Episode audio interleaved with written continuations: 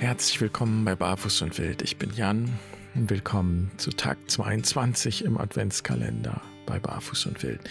In vielen Partnerschaften sagen die Partner ja Schatz zueinander.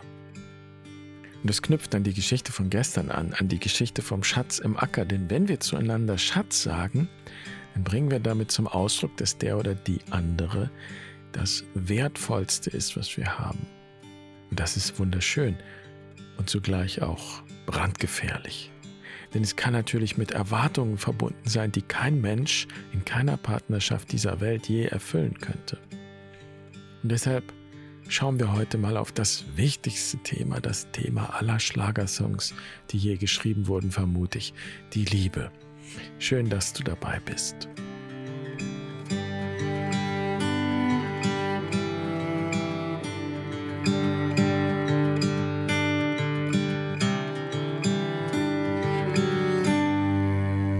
Für die Liebe und für Beziehungen gilt das, was für das ganze Leben gilt, würde ich sagen. Es gibt eine erste Lebenshälfte und eine zweite Lebenshälfte. Das ist ja nicht nur eine Sache von Jahren, sondern es geht um bestimmte Qualitäten. In der ersten Lebenshälfte orientieren wir uns nach außen, wir bauen uns etwas auf, wir nehmen unseren Platz ein. Und in der zweiten Lebenshälfte gehen wir nach innen, fragen, was wesentlich ist, was wirklich wesentlich ist. Und so lassen sich auch Beziehungen und Partnerschaften in zwei Phasen aufteilen. Die erste Phase ist die Phase der Verliebtheit und die zweite Phase die Phase der Liebe.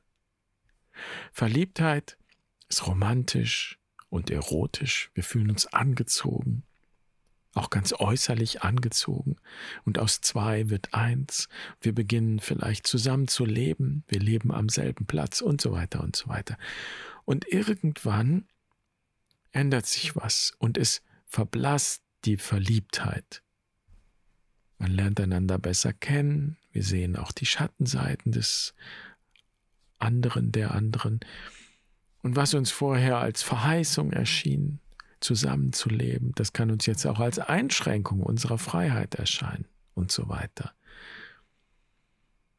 Und jetzt merke ich, dass ich unwillkürlich die zweite Phase der Beziehung ausschließlich als problematisch darstelle, im Gegensatz zur ersten Phase der Verliebtheit.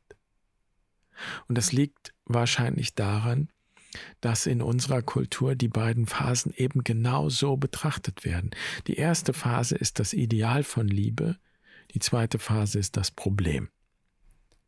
Und am Übergang von der ersten in die zweite zerbrechen auch die meisten Beziehungen, würde ich sagen.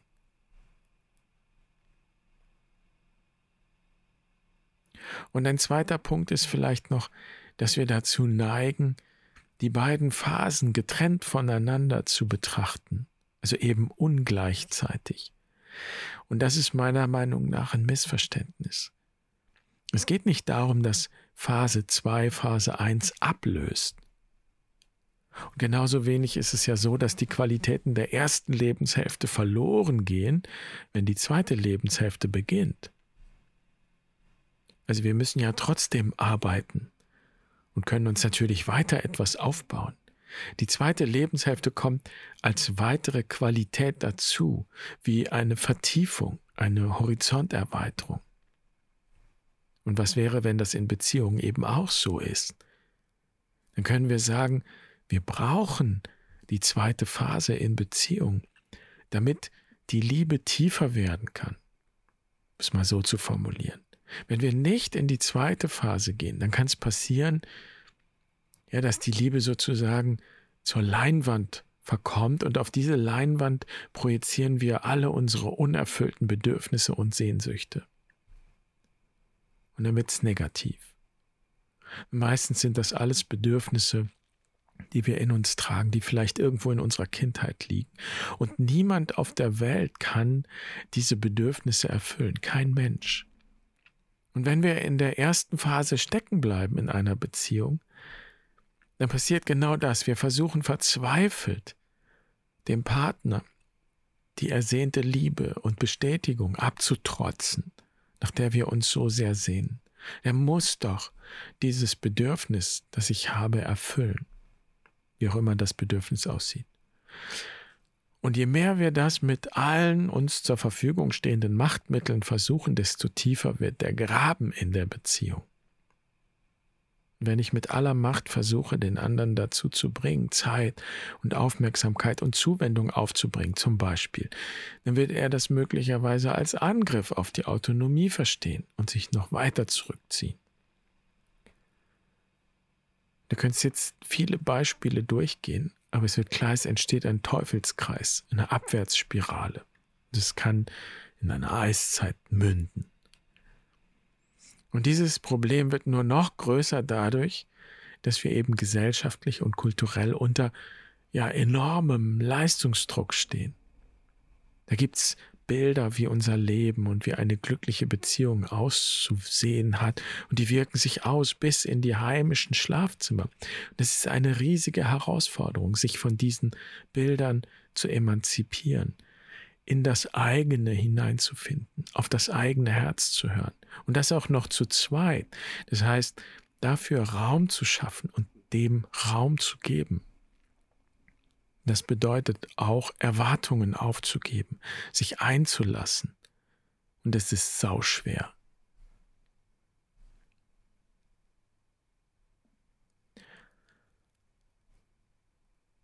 Und die Chance besteht darin, das überhaupt als Chance zu sehen.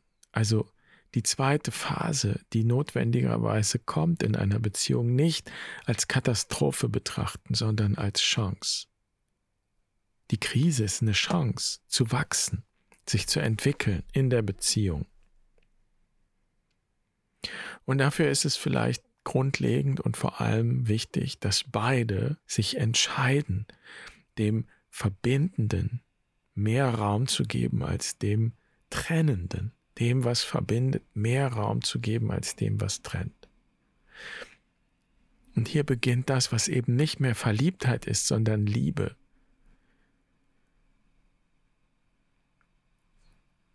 In der ersten Phase die Verliebtheit, die ist passiv, denn sie ist meistens motiviert von der Sehnsucht, dass ich geliebt werde. Das ist passiv. Und diese Liebe der zweiten Phase ist immer etwas Aktives. Ich liebe jemanden. Und Liebe ist nicht an Bedingungen geknüpft, sonst wäre es keine Liebe. Liebe ist erstmal grundlos. Ich nehme dich so, wie du bist. Also diese Liebe schafft einen Rahmen, einen Rahmen auch um alles Trennende. Ganz praktisch im Konfliktfall, wenn du dich furchtbar ärgerst über den anderen, die andere, dann kannst du immer noch innehalten, du kannst durchatmen, du kannst dich mit deinem Herzen verbinden, du kannst dich daran erinnern, warum ihr zusammengekommen seid, was dich damals angezogen hat das ist eben meistens immer noch da. Das verschwindet ja nicht einfach oder wird irgendwie unwichtig. Und es kann sogar helfen, eben im zweiten Schritt den Grund hinter der eigenen Wut zu erkennen. Vielleicht zu sehen, was für eine Verletzung da ist, eine alte Verletzung, die dein Partner oder deine Partnerin berührt hat, aber die eigentlich mit dir und deiner Vergangenheit zu tun hat. Und wenn du daran denkst, dich zu trennen, wäre es gut, sich bewusst zu machen, dass äußere Trennung nur sehr selten wirklich die Lösung der Probleme bringt. Denn es gibt einen Menschen, von dem kannst du dich nicht trennen, und das bist du selbst. Und genau deshalb ist die Selbstliebe und die Selbstsorge so wichtig. Du kannst lieben nur in dem Maß, wie du dich selbst lieben kannst und eben geliebt fühlst. Und das gibt dir niemand. Wenn du erwachsen bist, kannst du dich nur selbst vergewissern. Und es braucht eine tiefere Liebe, in die du dich eingebunden fühlst, die dich trägt, als dir dein Partner, irgendein Partner auf dieser Welt geben könnte. Und in diese zweite Lebenshälfte einzutreten und in die zweite Beziehungshälfte einzutreten, bedeutet genau das, zu tun, überhaupt anzufangen, zu vertiefen, zu üben. Also jeder gesunde spirituelle Weg führt zur Selbstliebe und zur Selbstsorge. Und das heißt, dass wir die anderen entlassen aus der Verantwortung und uns nicht abhängig machen von der Liebe und Anerkennung und Bestätigung anderer, sondern in uns selbst jenen Ort finden und uns dort verwurzeln auf dem Seelengrund oder eben in unserem wahren Selbst, dort jedenfalls, wo wir geliebt sind und wo wir wissen, dass wir geliebt sind. Und wir Christen würden sagen, dass wir Christus in uns entdecken oder Christus Raum geben. Und nenn das, wie du willst, nenn diesen Ort, wie du willst. Entscheidend ist, dass du das erfährst. Ich bin geliebt ich bin getragen. Und es gibt ein Bild von Bernhard von Clairvaux, einem Kirchenlehrer und Mystiker, das Bild von der Liebe als Schale. Und erst wenn die Schale gefüllt ist, kann sie überfließen und etwas abgeben von ihrer Liebe. Und ich erinnere mich, das vielleicht zum Abschluss. Ich hatte mir überlegt, damit anzufangen, aber ich will es lieber am Ende sagen, weil es so schön ist.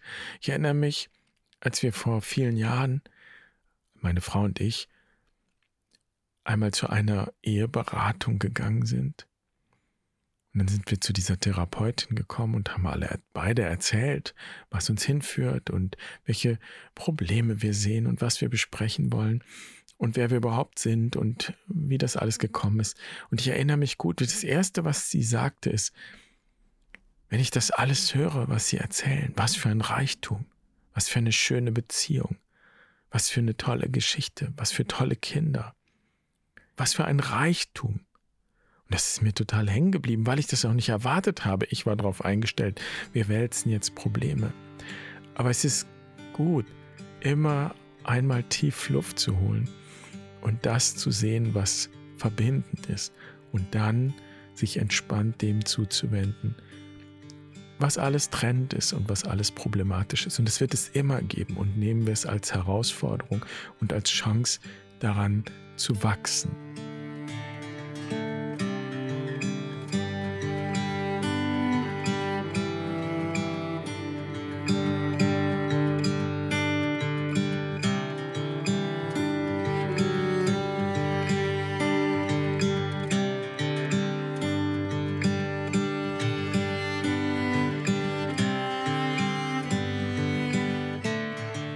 Ich möchte mal behaupten, dass alle spirituellen Übungen in allen Traditionen dieser Welt letztlich dazu dienen, diesen Ort in deinem Herzen zu finden und dort heimisch zu werden, dich dort zu verwurzeln.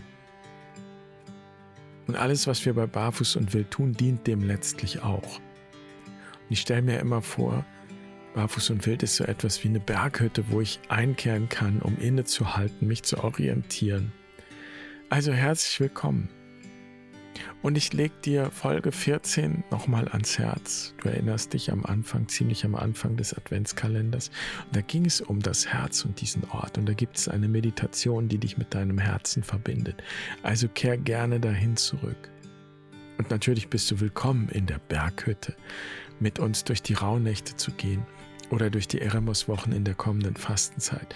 Ich freue mich jedenfalls, dass du da bist. Dann wünsche ich dir einen wunderschönen Tag. Ich freue mich auf morgen. Mach's gut. Pace bene.